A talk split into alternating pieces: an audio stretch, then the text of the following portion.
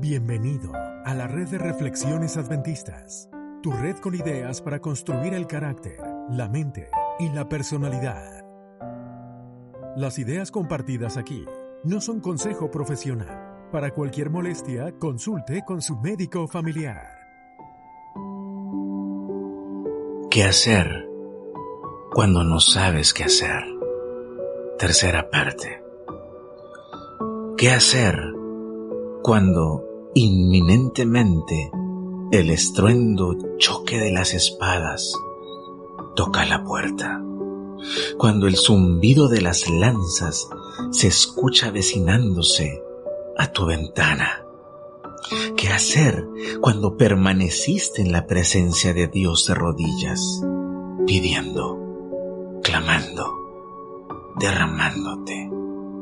En el libro de Crónicas, capítulo 20, versículo 22 dice, y cuando comenzaron a entonar cantos de alabanza, Jehová puso contra los hijos de Amón, de Moab y del monte de Seir las emboscadas de ellos mismos que venían contra Judá, y se mataron los unos a los otros. Dios hizo y cumplió su promesa.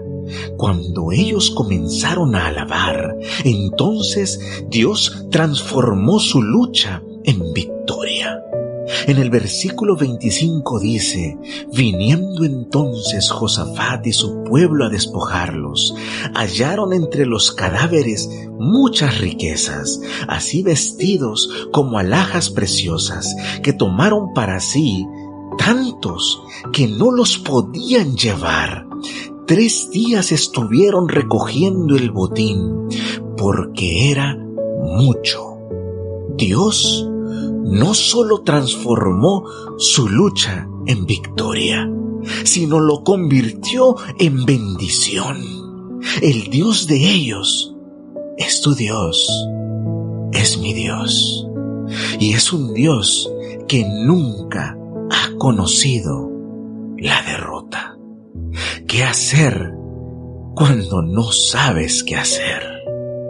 Ir ante la presencia de Dios permanecer en Dios y alabar a Dios.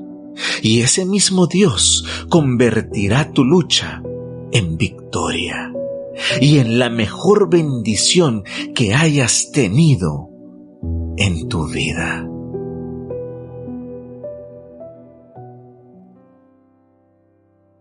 Recuerda conectar con nosotros. Búscanos en Facebook, Instagram, en Twitter como Adventist Reflections Network. Comparte el episodio.